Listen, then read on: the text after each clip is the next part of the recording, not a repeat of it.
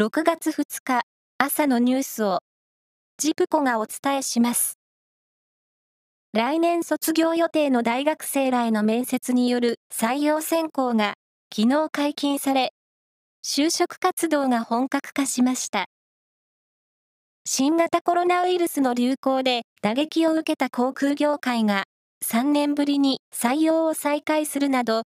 企業の採用意欲は堅調で、学生優位の売り手市場となりそうです。前の理事長による脱税事件など、一連の不祥事を受けて、新体制への移行を進める日本大学が、次期理事長の有力候補として、卒業生で作家の林真理子さんを検討していることが分かりました。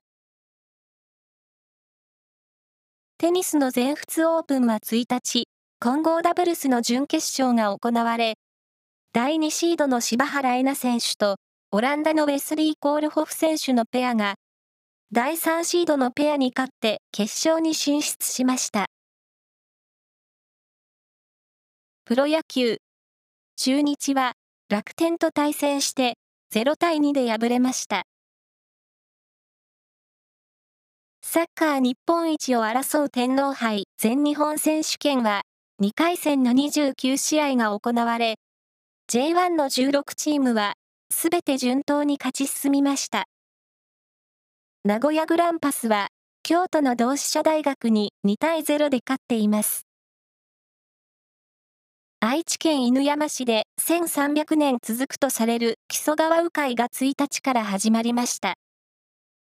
今年は感染対策のため、少人数用の席を設けてリニューアルした観覧船を、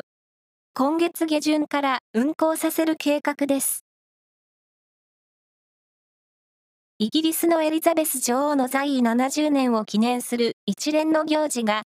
首都ロンドンなどで2日から5日まで開かれます。パレードやコンサートなどで、イギリス史上、最も長い在位期間を盛大に祝います。以上です。